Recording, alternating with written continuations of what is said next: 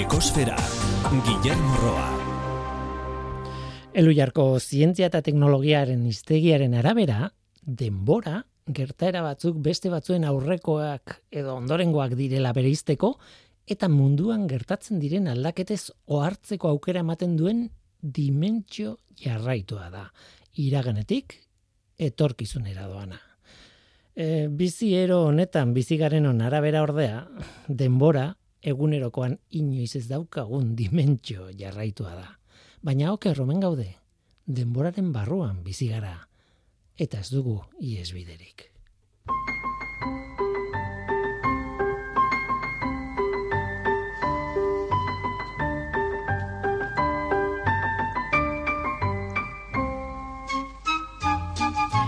Kaixo denoi ongietorri ekosferara, Ez du, begiratu ingurura. Ikusten alduzu paretan itxatxita sugandila bat ematen duen animalia hori, nonbait. Sugandila ematen duena, baina sugandila ez dena. Iaz saio oso bat eskaini genion, dragoitxoa da, geko mota bat. Mediterraneo aldekoa da berez, eh, baina klimak eta trenak lagunduta, ba, zabaldu egin zitzaigun Euskal Herrira. Egia esan aspaldian iritsi zen Nafarroara. Hamarkada bat baino gehiago izango da han ikusi zutela. Eta iaz, inak izan zerpetologoak kontatu zigun albistea zela ja iaz, Gipuzkoako kostaldera ere iritsi zela. Gipuzkoara bintzat bai, ez dakit bizkaiko kostara ere iritsi ote den, baina ez nintzak harrituko. Geko bada, amar zentimetro inguruko animalia bat, gaztelaniaz salamankesa izen ezagutzen dutena, eta euskaraz dragoitxoa. Eta geko espezi bat denez, seguru asko ikusten baduzu, paretan itxatxita ikusiko duzu. Hankatan, behatzen puntetan, egitura biribilu batzuk ditu horretarako iazko solasaldi hartan eh, Kristina Zuzak fisikariak kontatu zigun nanoteknologia natural bat erabiltzen duela dragoitxoak horretarako itxasteko paretan. Kontua da, ba, zergatik ari naiz errepikatzen duela urtebete jadanik kontatutakoa. Ba, zintziarako berria ez bada ere, niretzat bai, niretzat nahiko berria delako. Gertu sentitzen dut dragoitxoa, edo gertu sentitu dut uda honetan lagun min batek etxeko komuneko argazki bat erakutsi dit, eta bertan zegoen dragoitxoa, nola ez, paretan itxatxita. Aizu begiratu inguruan, agian dragoitxo bat topatuko duzu, espero ez dezun paretan.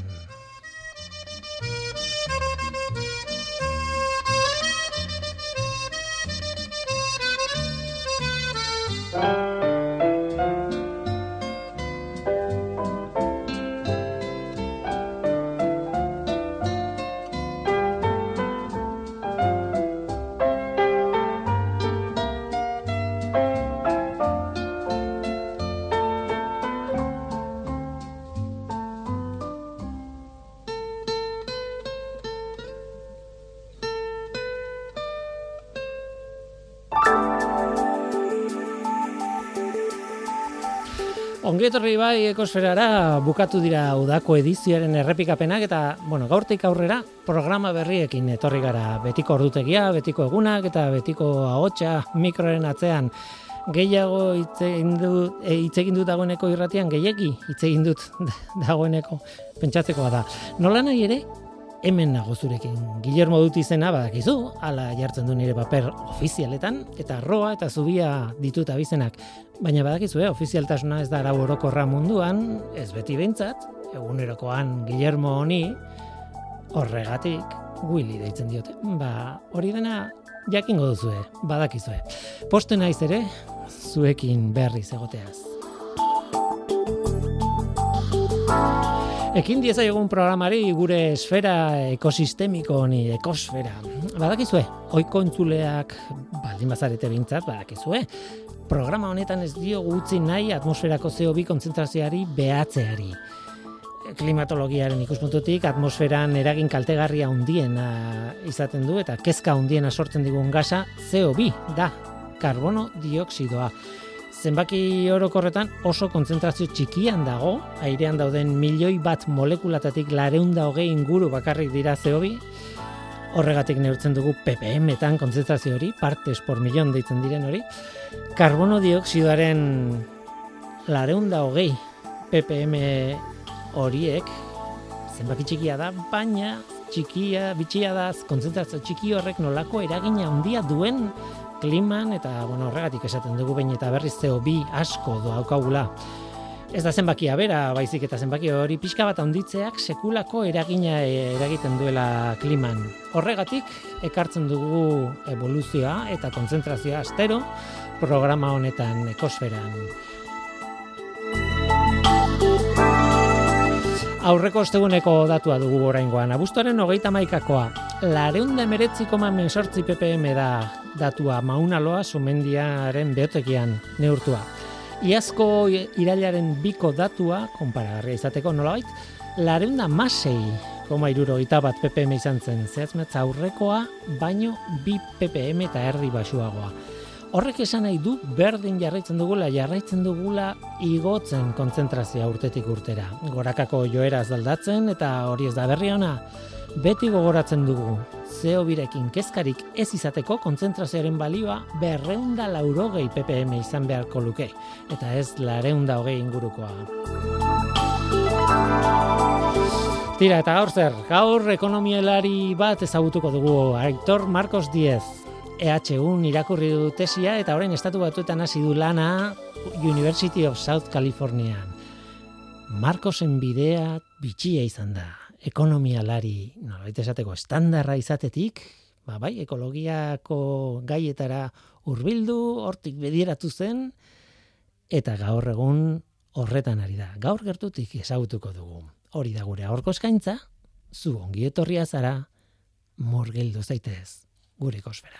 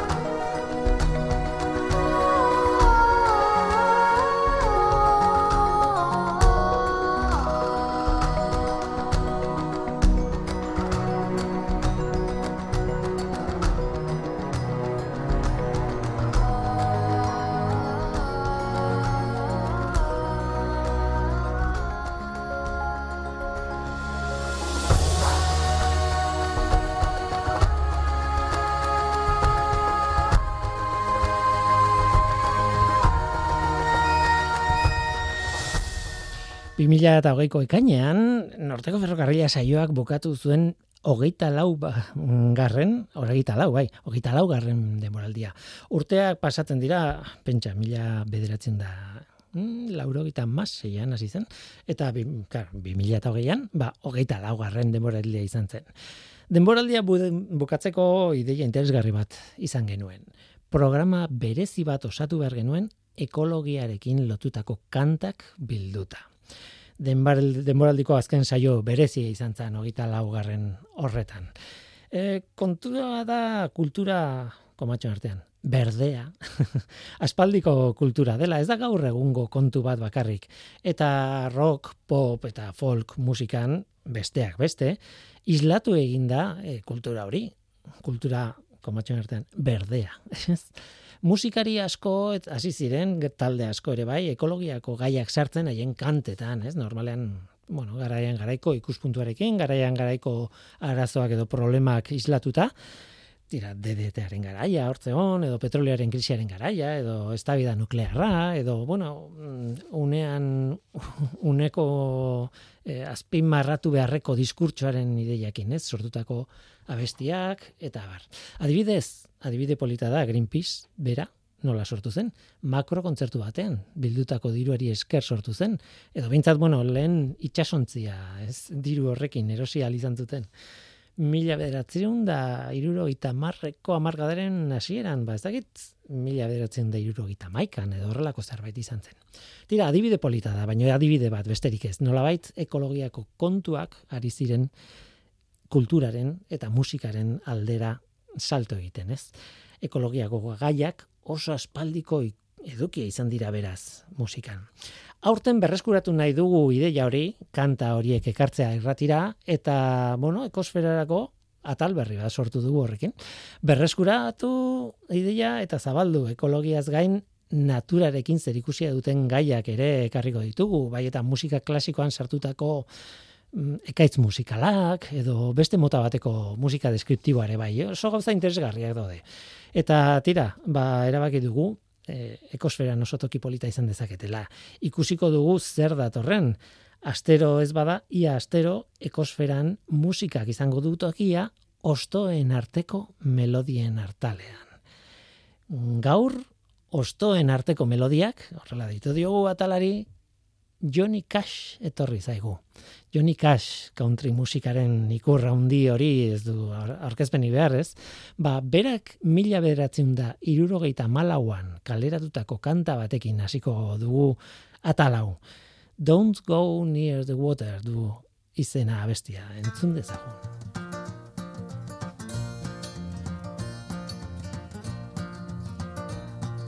Don't go near water, children. See the fish all dead upon the shore.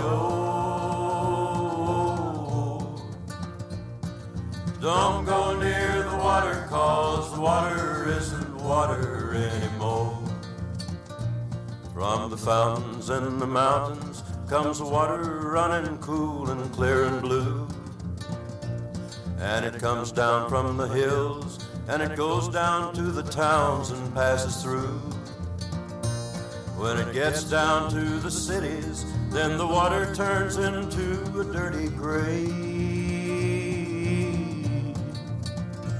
Cause it's poisoned and polluted by the people as it goes along its way.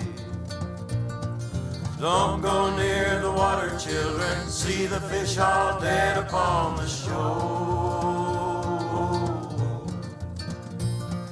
Don't go near the water cause the water isn't water anymore. I was sitting on the bank of the lake at home fishing with my little boy. I said, Have you got a bite yet, son? He said, No, sir. Have you, Daddy? I said, I believe we got a nibble. He said, Daddy, if we catch a fish, can we cook him and eat him? I said, Maybe we better not, son. They say that it may not be safe to eat the fish in this water anymore. Don't go near the water, children. See the fish all dead upon the shore. Don't go near the water, cause the water isn't water anymore. Don't go near the water, children. See the fish all dead upon the shore. Don't go near the water cause the water isn't water anymore. Don't go near the water, children, see the fish all dead upon the shore. Don't go near the water cause the water isn't water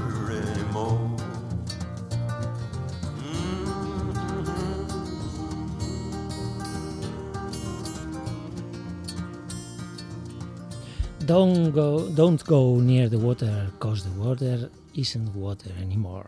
Ez urbilduretara, ura jadanik ez baita ura, errepikatzen du behin eta berriz. E, oso, oso abesti polita country estilokoa, eta garaian garaikoa esango nukenik. Oso, oso, oso interesgarria. Abestiak berak etzuen sekulako arrakasta izan, egia esan ez da Johnny Cashen abesti ezaguneretako bat, ezta? ez ez da.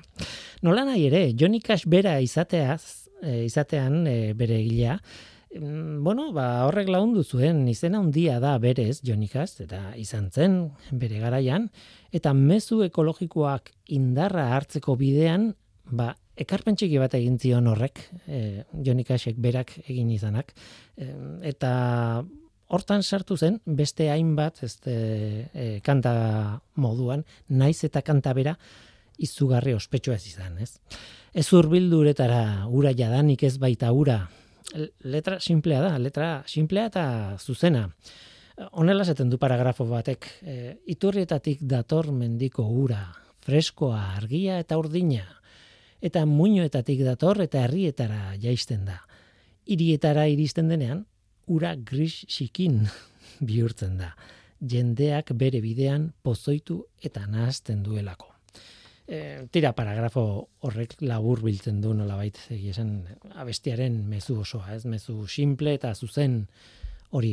Batzuek diote konponbiderik ez duela eskaintzen, Jon Ikasek, eta hala da, ia da, e, goeraren gatik beldur den pertsona baten oiua da, ordea ez, mila bederatzen da irurogeita malauan egindako oiua.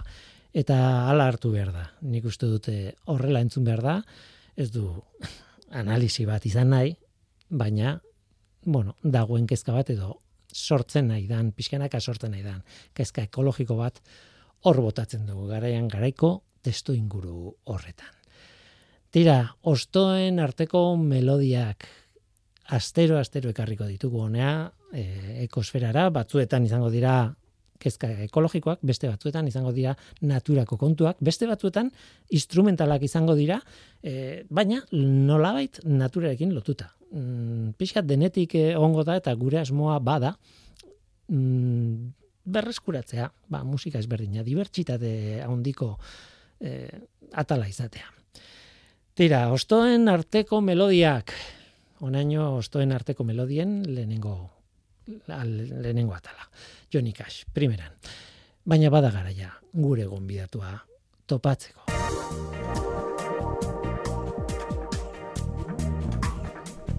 Ekosfera, Euskadi Gratian.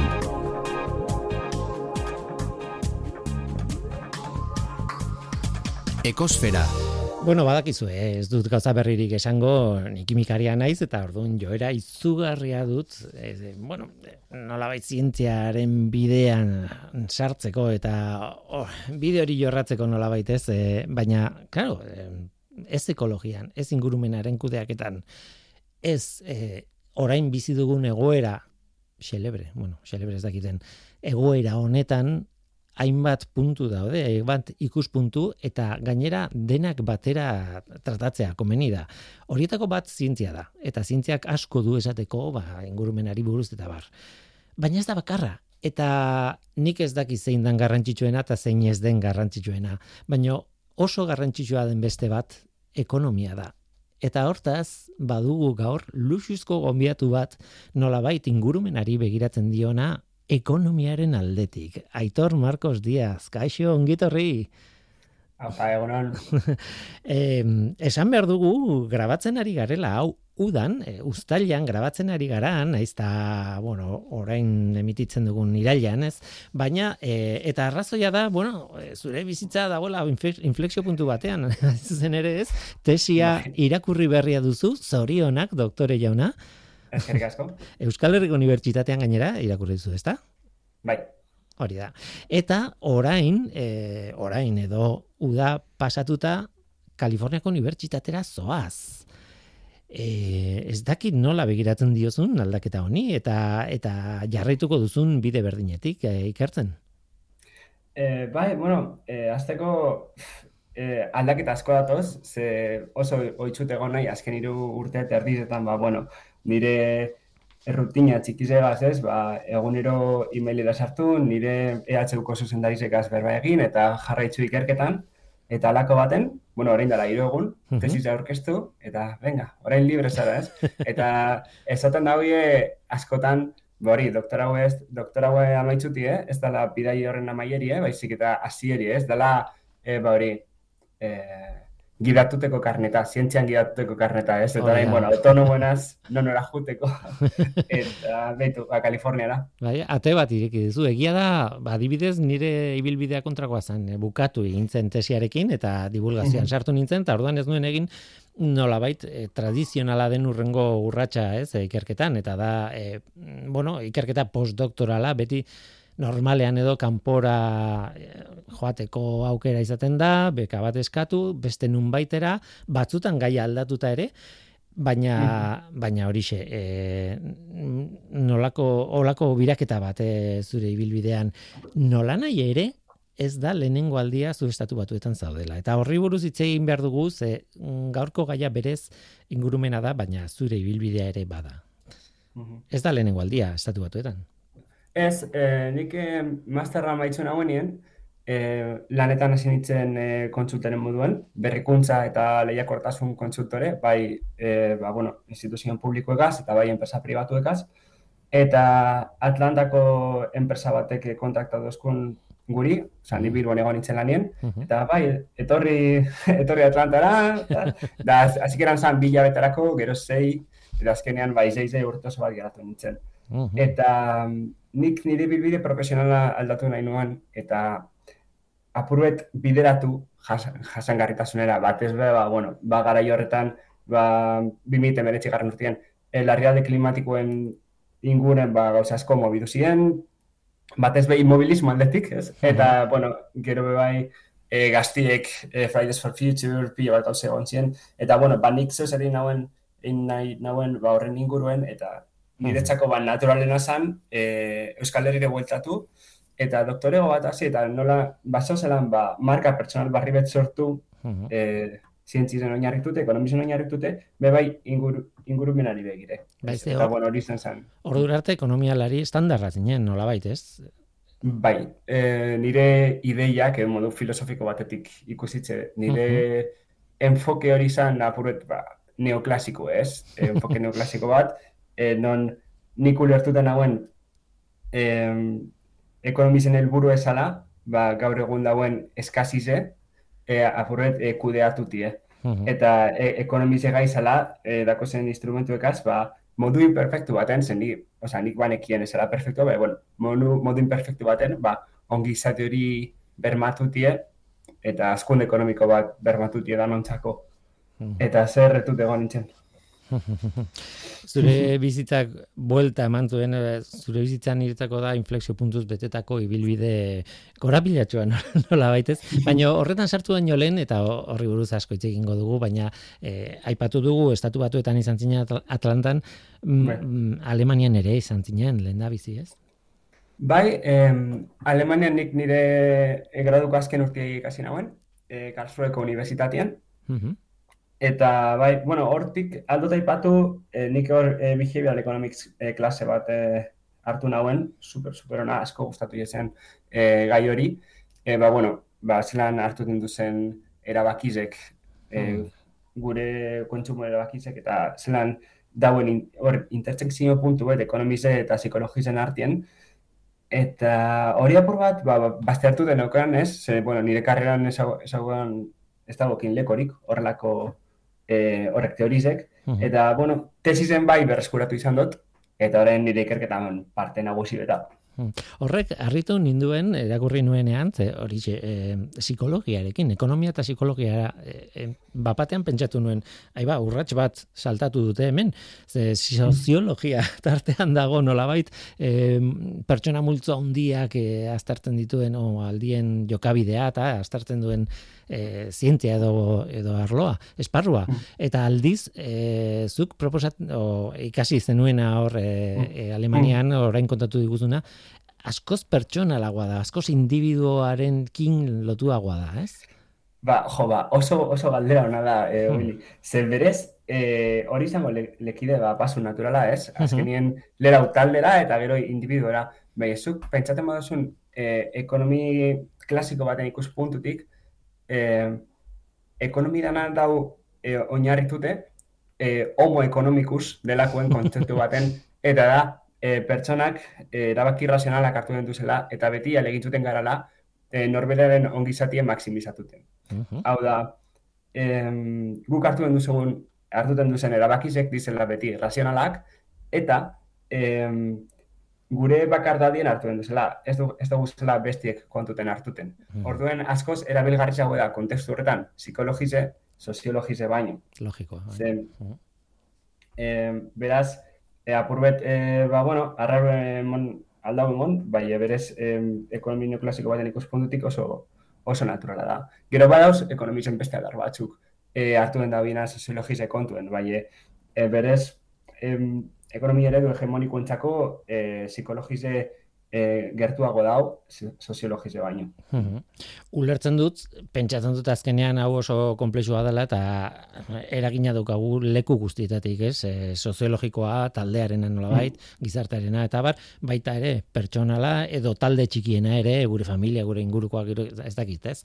Eta bai. gero zer esan zer esanik ez, e, komunikabideak, ez dakit. Osea, estimulu pilo bat oso maila ezberdinekoak jasotzen ditugu eta orduan historia oso komplexua da, baina claro, hori ikertzea dena aldi berean komplikatu izan daiteke, ez?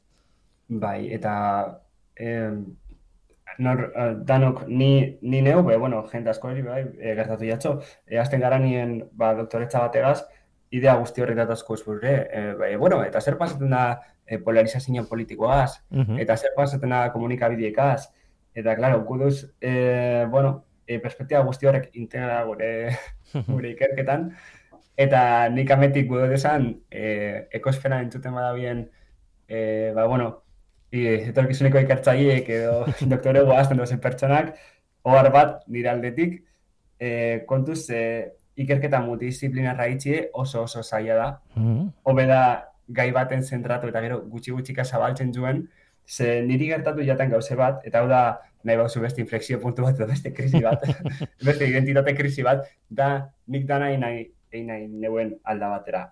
Hmm. Da oso multidisciplinar hasi nintzen. Eta horren erazue da, ez dako zule oso argi zein den zure e, komunitatea zientzia, mai, oza, zientzia munduen, ba, dauz oso komunitate finko batzuk, ez? Ba, imagine, ba, ekonomilari ekologikoek. Hmm. Eurek dakoie, euren aldizkari, euren aldizkari zientifikoek, euren konferentzizek, eta bar. Eta azkenien, euren artien ezagutu eitzen diez. Mm Bai, klaro, ni nau, e, bueno, e, kontsumitzaileen erabakizetan. e, aldan esan marketing, e, aldan esan bebai psikologia apurbet, gero nahu bebai kontsumo jasangarri zen. Nahu bebai ekonomia ekologikoen. Orduan, claro, leku batetik beste salto ibiltzean, e, bueno, e, oso erreza da efoko egalduti eta claro. azkenien zauz leko guztizetan eta inon bez. Claro, Bai, bai, e, ulertzen dut oso ondo eta eta esan duzun egia da, ez? Multidisciplinarra den ikerketa bat nahi da nahi ez, ja bere horretan zaila izango da beti, ez? Mm. Igual mm. beharrezko ere bai, eh? baina bai. zaila beti, ez? Bai, bai, bai. Mm. E, tira guazen zuri buruz hitz egitera, momentu batean estatu batuetan zaudela eh, liburu bat irakurri zenuen, e, aipatu behar dut e, e, Luiar aldizkarian egin zitutela elkarrizketa bat eta online e, argitaratu zuten e, ustailaren hasieran, e, ustailaren zazpian okerrez banago, eta, mm. eta bertan dago zuri buruzko informazioa, zure aurpegiara ikus daiteke e, zean, argazkian, eta bar, eta hortik abiatuta irakurri nuen horixe, ba, liburu bat momentu batean irakurri zenuen, eta bai hori izan zela inflexio puntu oso garrantzitsu bat, liburua da This Changes Everything, honek dena aldatzen du, Capitalism versus the Climate. Kapitalismoa versus edo e, klimaren kontra edo klimaren aurka jarrita. Em, Naomi Klein izeneko e, e, kazetari baten liburua da, ez? Zergatik mm. aldatu zizun ez dakit pentsamendua, bizimodua, ez dakit zer aldatu zizun zehazki, baina zergatik behintzat ibilbide profesionala bai e, eragintzizun aldaketa sekulakoa Naomi Kleinen e, liburu honek, zergatik? Bai, bueno, nik bai esan bidot, eh, aurretik neu, aurretik neukala ja intentzin hori ez, bai, hau izan zen bai, eh, azken, bueno, ba, bihar nauen azken... bultzada, ez nola bai. Bultzada, bai, bultzada txubet. Eta zan, zen, liburu honetan eh, asko azpimarratuten da. Eh, kapitalismo oso salvaje batek, eta batez be hoi garren mendeko, ba, bueno, azken berrogeita urtietan izan dauen e, bilakaera horrek, ez zelan eragin dutzen e, eh, planetia. Eta nik, e, benetan pentsaten nagoen, ez dakitza, porrete, ba, bueno, oso ingenua edo, izan baritzen, nik benetan pentsaten nagoen, ez zela hain erreza e, ba, lotura bat eitzie, degradazio ekologikoe, eta e, kapitalismoen artien. Hau da, ulertuten nagoen, zo zer egondala beran erruen e, txarto dauela, baina ez dutukin hain argi e, lotura oso argi bet dagoela bizen artean. Ez? Eta honek, egiz da, azkenen liburu hau, eh, atentzino deitzuteko dauela eh, e, diseineta. Eta, bueno, lortu dago, eh? E, apurbet e, dramatikoe da, baina, bueno, eske larrialdi klimatikoe dramatikoe da, be, bai. Eta, batez be hori, eh, erakutsi dozt, liburu honek, badauzela, osea, badagoela mundu, mundu lertuteko modu bat, eh, eredu ekonomiko hegemonikotik kanpo. Ze, nik uste hauen, beste, beste eredu edo beste pentsare ekonomikoek ez, ez, de, ez dizela egon hain garatute.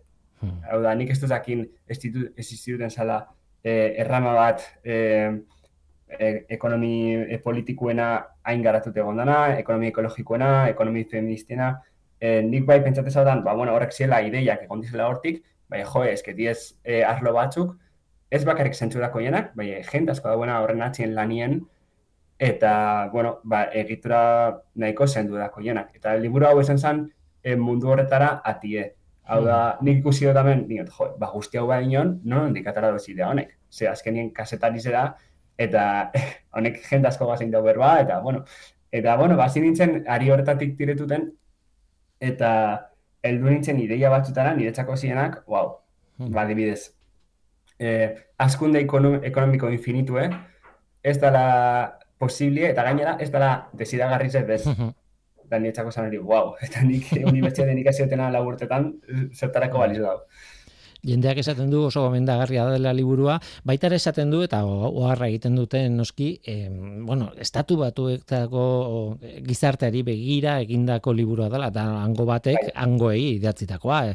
Orduan, bueno, eh, behar bada badaudela eta gainera ez dakin ze urtekoa da, nori ez dut begiratu, baina behar bada badaude eh, egokitzapenak egin behar mentalki, ze guiz gera zehazki estatu batuak bezala, antzeko tasuna. Asko ditugu, beste asko ez, eh, hola, eta grazia handia egin benetan era, aztertzen duen eh, eredu mm, marabillosoa nola bait, eh, erreferentzia bat izateko Alemaniako aldaketa izan dela, ez? Alemaniaren em, energia berriztegarrien aldeko apustu hori bapatekoa eta oso azkarra hala esaten du liburuak, ez? Mm Bai, eh, egiz da, el liburu oso eh, zentrata duela estatu batuetan. Eh, bai, eh, hartu den dauzela Europako ereduek, ze Europa bai izan da, eh, kaso askotan aintzindari, eh, ba, bueno, ez azkenien gu, be bai behar izanak bultzatute, ez? Azkenien guk ez dago ez, ez petrolizorik ez gazandirik, uh -huh. e, Norvegia salbu. Eta, bueno, ez dakitz, e, Europa dalako benetan, e, ba, bueno, e, dagoelako benetan arduratu de krisi klimatiko batzik edo autonomia estrategiko bat egaitik egiten, ba, bueno, baina realitatea da, ba, bai, egon ziela pausuek, beran gara izen, orain, ez gu ez nahi, nahiko genuken abiatura, be, bueno, bai, emon ziren pausuek beran gara izan. Eta egiz esan, Alemaniako eredu hori bai izan da, e, bai izan da deigarri ze, hor bai, okizabien arazo, oza, arazo handiz, ze, euren mix energetikoe egon batetik bestera aldatuko behar izan egon zan, ze ikatza, oza, ikatza zan gehien bat, eta bai, oza, txalotzeko da, egin jabiena.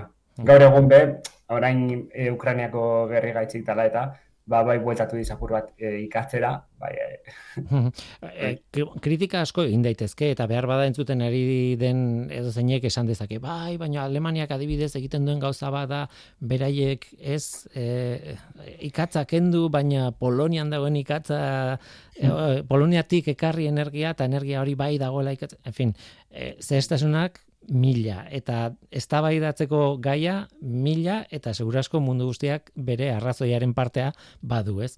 Baina bueno, eh kuriosoa da, baita ere kurioso egiten zait Bueno, e, oso eredugarria izan daiteke Alemania zen bai gauzetan eta horrekin gelditu beharko dugu.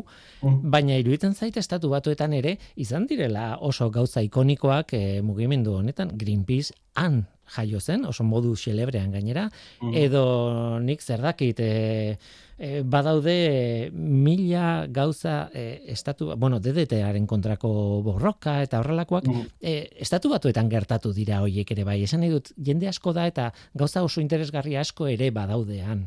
Mm. Bai, eta, bueno, izugarrizko akatz bat izango litzateke pentsatie, ba, estatu batu guztizek dizela bardinek, ze hor dagoen dibertsitatie, e, bueno, mm. osea, oso, ba, oso esan da em, Europara begire, bebai, Europan dauz gertuten gauze batzuk, eh, estatu batutan ez, ez dauzenak orain gertuten, edo behintzat ez dakoienak horrenbesteko garrantzi zen. Mhm. Adibidez, eh, degrowth inglesez, edo desaskunde mogimendue euskeraz, Bai. Osea, hori Europan hasi izan eta Europan dago errotute eta ez dut ikusten e, behintzete pelaburrean horrek estatu batuetara esaldu emongo dagoenik. Da, ni, da desaskundeak e, nik uste etorkizuna begira eukingo dagoen e, ba, papelagaz, ba, bueno, e, jo, ba, arro egoteko moduko da, e, Bai, bai. e, bere egitura intelektuala eta bere bai akademikoki ba, potentzi gehitzen dakoen leku Europa, Europa izatie. Mhm.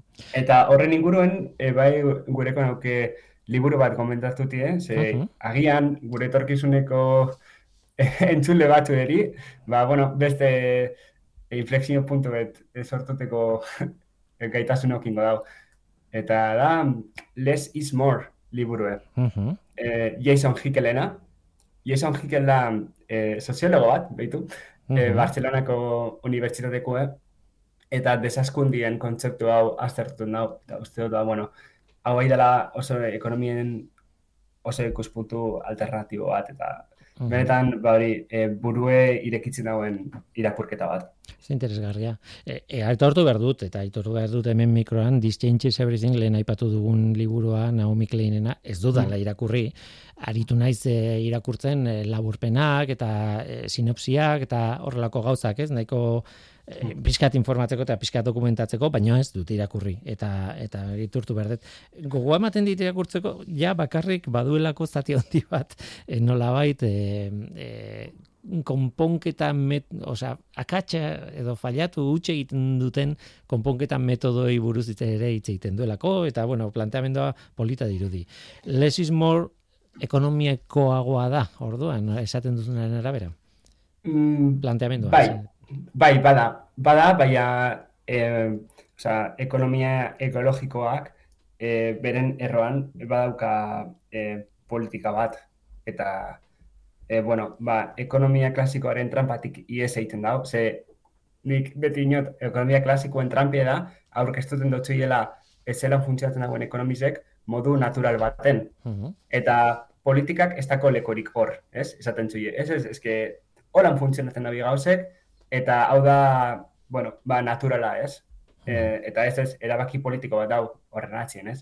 Eta lesismo horrek e, aurkeztuten dau e, gure ekonomize eta bizitzeko ba, organizazio eredu bat, bai ez da hau natural moduen aurkeztuten, baizik eta horren atzien dauzen e, pentsara politikoek be, Mhm. argi itzizen dauz.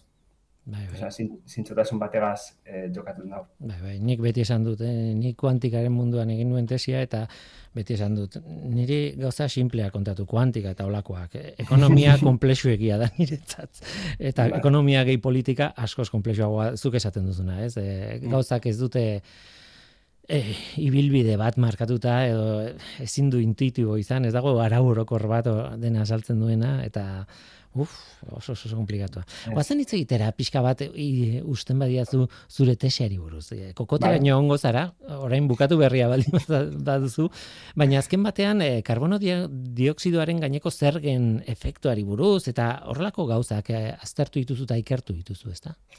Bai, bai, eta bitu, gure elkarrizketan arire, lehen aipatu dut, ba, eredu ekonomiko tradizionalak, ba, imaginaten dabila kontsumitzaile pertsona perfektu baten moduen erabaki ekonomiko razionalak hartu den dauzena denbora guztizen, ez?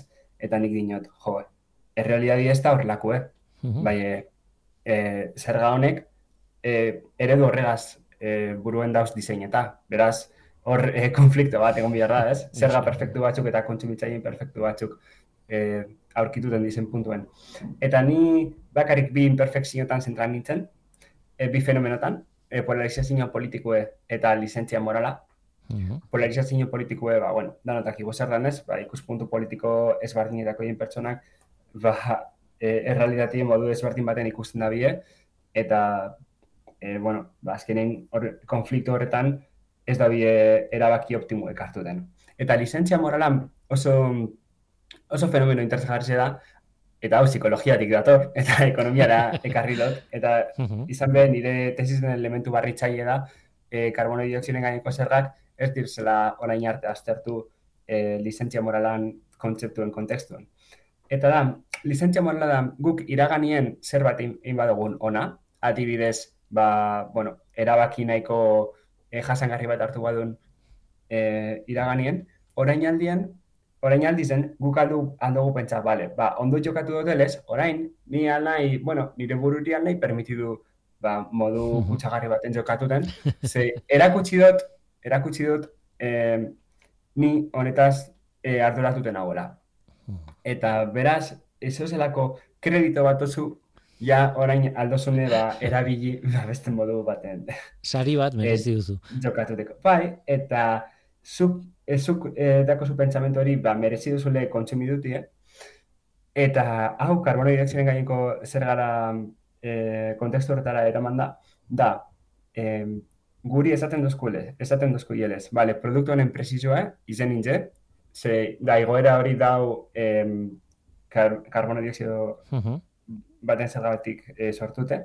Ba, bueno, diro gehiago gauz e, ordain duten produktua kontsumidutik gaitxik, nik ez dut nire ez dut nire betiko itureka datuko, nik jarraituko konsumiduten, eta gainera, ondo sentiduko nahi, ze nik interpretaten dut, em, ordainduten nauen diru kopuru adizional hau, badala niri ba, sozialan baimen emoten doztena, ez? Uh -huh. e, kontsumiteko. Eta e, honegaz, claro. irakutsi, erakutsi dutena da, zergak dauzela, zerga honek dauz disein eta jendien e, eskaria e, murriztuteko, da jendiak gutxiago kontsumitzeko, eta alderantzizko egertatuten da, ze jendiek uste dago, ordainduten dauzelez, ba, bueno, ba, eskubide dako iara kontsumiteko, ez? Ze, azkenin nik ordain, ordaindu batan kutsaduri gaitxik, ba, eskubide okin kutsatuteko, ez? Claro. Eta, ba, bueno, esaltuten dut, ba, psikologiko kizer dauen eh, honen atxien. Uh -huh. Efektu interesgarria da, eh? Eta nik uste denok mm, inoiz sentitu dugun zerbait dela, eh? eta gure bizitza bizimodu normalean, hola jokatzen dugula, ez? E, ordan galdera da, hala ere, e, karbono dioksidoaren gaineko zerga beharrezkoa da? Zentua dauka, bai. e, ez dakit, ez? Bai, zentua dako, bai, e, ezin de izan, e, zelan izan, mm, irtenbide bakarra, larri alde klimatikoena, ze askoz komplexo da. Azteko, e, karbono dioksidoaren gaineko zerga bat aplikatzekotan, e, ezin da, oza, ezin dugu, eta hau, apur bat txarto dago esatia, bai, ezin dugu gardentasun ez jokatu. Mm Ze, kontsumitzaile konstiente bai zen, eh, hori ordaintut nauzela, agian ez da bien modu e, perfektu baten edo e, erreakzionako mm -hmm. e, presigora horretaz. Orduan, ba, bueno, badauz modu e, zeharkako modu batzuk, edo modu indirekto batzuk zer gau aplikatzeko, baina bai, osea, ze, zeo zelan, bai lortu behar dugu modu bat, e, ba, bueno, kutsatzen dagoen jentiak, ba, e, kutsadura horregaitzik ordein dutie. Hmm. Eta hau da, merkatuko mekanismo bat. Orduan, bueno, gauz itxaroten, edo gure itxaropena da, ba, kapitalismoek konpondutie, kapitalismoek apurtu dagoena. Apurbet, ez dakit, ose apurret baikorra da hori. Bai, baina bestaldetik eh, nik ulertzen dut eh, kapitalismoaren kontrako kritikak eta eh, eta logikoak dira eta bar, eh, baina horrek inertzia ekonomiko historiko badauka sekulakoa eta esatea, bueno, hemen horrela kapitalismoa, eh, kapitalismoari buelta emango diogu, Ez dut oso oso posible ikusten, ez dakite, eh, nik ez dakite zer historiari buruz, oso kanpotik ikusten dut, eta ekonomiari buruz, baina eh, olako inertzia bat frenatzea bera, e, zinezko iruditzen zait? Bai, eta nik, nik ez dinot ez e, desiragarri dela, ez e, hori dela bidie. Uh -huh. azkenien ez da, ez da nire arlue. Ni gaur gauz, ba, bueno, gauze makro batzu gaitik berbetan, bai, bueno, ni erabaki individualan tan nau apur bat uh -huh. zentrata. Baina, bai, e, badauz, nik esango lekidot, irun lau diskurtso dauzela e, konfliktuen, eta mm, gehienetan e, kapitalismoe e, barne dau. El kapitalismo salbaitzen da. Uh Diskurtso bat da, e, ba, alda izan hau, ba, igual, erra, radikalena edo, Wall Streetetik datorren diskurtsoa, eta da, e, kapitalismoa edo gaur egungo e, modelo ekonomiko egaz e, jarraitzu, bai e, e, eurek deitzuten dutxe de-risking, hau da, arriskue dakoien inbertsinuek e, ba, beste leku batera bideratu, hau da, Mhm. ikusten badugu e, ba, ez dela ez dela e, negozio ona, ez dakit, ba, Afrika subsaharianoan e, inbertitzi ez, e, bueno, Claro. e, larrialde klimatikoek aldo zelaukin efektu batzuk hor, ba, bueno, Mhm. ez dana, ez dana ba, oso ona ekonomizentzako, ba, bueno, ba, beste leku batera gu, ez? ez? Hau da, gaur eguneko sistemigaz jarraitzu, bai e, onartute larrialde klimatikoe gertatuten dagoela, eta horren, da, horren ari, ba, bueno, apurbete kontu apur bat gazi. Mhm. Geroago, e, apurbet em, antzekue, eta oso moderatu edan, bueno, moderatu eurentzako, edan e, narratiba bat, eta gaur egungo sistemigaz jarraitzu, baina e, karbono dioxinen gaineko tasa bat, zuzena eta zeharkakue, e, aplikatute. Eta horrela, e, zerga horretatik lortuten dan diruegaz, e, ba, zenbait inbertsio egin, ba, transizio energetiko batera e, bideratuteko Mhm. e, gure, bueno, sozietatiak, baina inongo prisa barik. Oda inoan lasai. Bai, Gero, e, da, badago beste narratiba bat, be, e, eta hau esan goreki ja, irugarna, oraindik kapitalismo ez dagoena zalantza jartzen, eta asko entzun da, entzun zan Europatik aurreko urtietan, orain ez horren beste, eta da green growth edo azkunde berdea. Bai. Eta da, e, ba, bueno, i, batez be, e, inbertsio publikoen inguruen e, oinartu dagoen e, narratiba bata, eta ba, eskatu e, gobernueri ba, lidergoa hartutia, zaskenien enpresak astiroago doaz, eta askun, ekonomien askundize, askundie bermatu, bai beti be, ba, bueno, ba, desakoplamentu bat lortuteko, e, hau da, emisi, e, karbono dioxiden gaineko, ez, sorry, e, karbono, e, karbono dioxidoan iz- isurtzek, ba, jaiztie, eta ekonomize e, askundie bermatutie. Hau da, desakoplamentu bat ze orain arte, ba, ekonomize hasten zanien, ba, bueno, ba, kutsadura eta beste efektu negatibo guztizek be hasten, hasten ziren, ez? Eta ia ba, posible badan desakoplamentu bat. Mhm. Zintesgarriak hiru ikuspuntuak, eh? eta Mm. parez pare jartzea.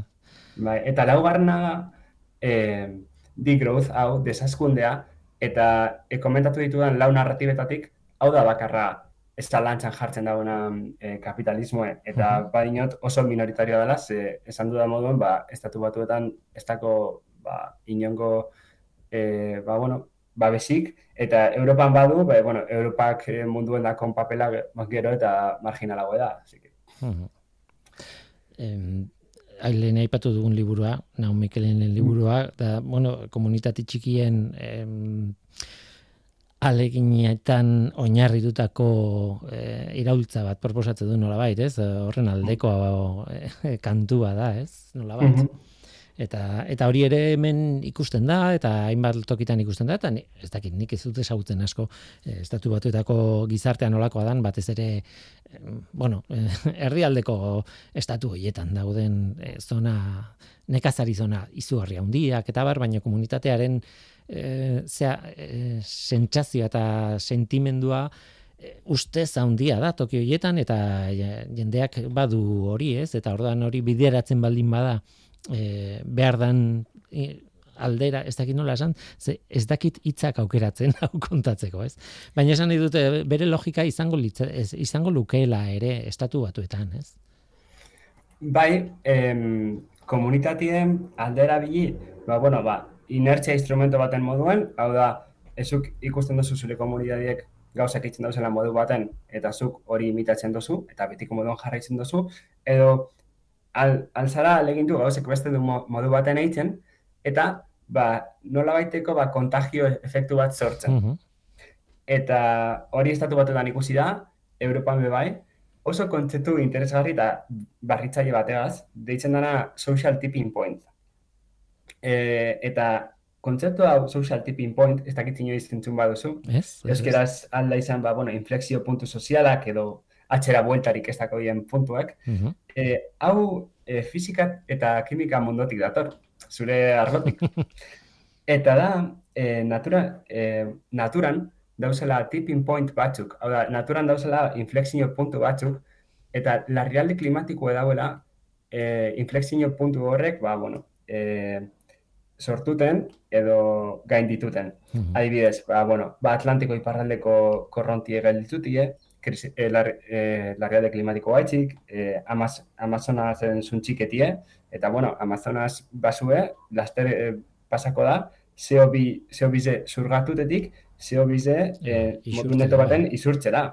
Hori tipping point bata, edo adibidez, ba, Artikoko izotzaren galera iaia permanentea, du hori be, e, tipping point bat da, ez? Eta azkenin badiez fenomeno ez linealak, eta ba, behin gertatuta oso gatza dana, oso zaila dana, atzera buelta bat eitzie. Mhm. Eta modu, hau e, gizarte zientzi- zientzietara ekarrita kontzeptu hau social tipping point izango litzateke Mhm. e, ba, aldaketa sozial bat, pertsona kopuru txiki batek hasten dagoena, komunitatera zabaltzen dana, eta arau sozial berriak sortzen dauzena, eta gero oso zaila da e, lehengo goberara bueltatutie. Bai. Eta ba, hor, e, komunitateak, ba, lehen komentatu duzun komunitateak estatu batuetan, baina baita Europan, ba, alda urrola handi bat e, euki. Orain, ba, bueno, kurritzen da, e, igual oso adibide tontoa da, ez? Bai, e, orain, ba, opuertan egon gara danok, eta ikusi dugu, ba, sare sozialetan, ba, pila bat argazki, ba, jentia, ba, opuertan noa, eta hegazkinetik argazkitxoa, ez? Mhm. Bai. Da, hemen hau hegazkinan, eta igual da hegazkin bat, eh, ez dakit, Bilbotik Madriera. Ja. Edo Bilbotik, edo Bilbotik eh, Bartzelona. Eta askotan gertatzen dena, eta hau asko dau eh, ikertuta soziologian, eh, bai, joera honek, joera kutsagarri honek, ba, estatusagaz, estatusarekin ba, lotura handizedako hiela, ez?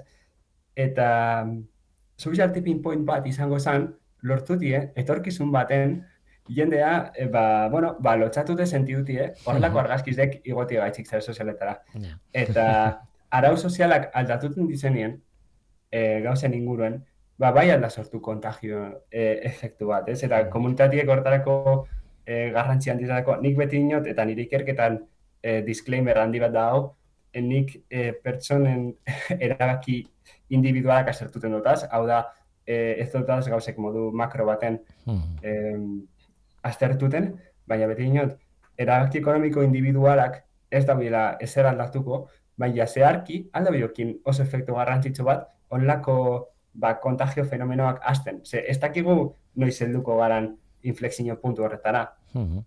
Bai, eta aipatu duzuna gainera oso oso bueno, polimiko izan zen e, ikasturteon aurreko ikasturtearen hasieran, bai, aipatzen zanean, ba, aberatxek eta os, jende ospetsuek eta kantariek eta aktoreek eta hola e, jet pribatuak erabiltzen zituztenean, bain zuzen ere horixe, e, ba, berreun kilometro egiteko bakarrik edo, e, kilometro egiteko, ez? Eta eta horrelako albisteak atea ziren eta eta bai, bai, bai.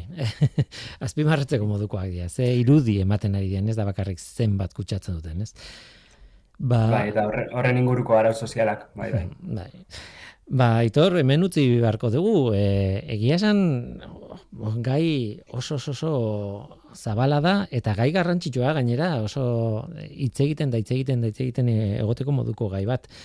Bai. mm, esan nizun zorte hon izateko zure bizi modu berri honetan, e, duzun zati honetan, seguro beste inflexio puntu bau pila bat lortzen dituzula aurrerantzean. bai. Eta orain e, unibertsitatera, Kaliforniako unibertsitatera baldin bazoaz, jo, ondo joan dadila dena eta eta animoa bidaltzen dizut. Eta eta hoixe eskerrik asko ze azkenean bi libururen gomendioak bota ditugu hemen zuri esker. Bata da This Changes Everything, eh, Naomi Kleinena, Capitalism versus the Climate, eta bestea Less is More, gutxiago da gehiago, Jason Hickerrena, ez? E, aitor, besarka da haundi, haundi, haundi bat, eta nahi duzunean deitu eta jarraitu dezakegu hitz egiten irratian edo bestela. Bai, seguro bueltatuko naizela ekosferara. Laster arte. Eskerrik asko aitor, agur. Bai. Ba, onaino lehenengo ekosfera, denboraldi ontako lehenengo ekosfera, e, gu bagoaz Mikel Olazabal teknikan eta ni Guillermo Roa mikroan. Datorren astera arte ondo izan, agur.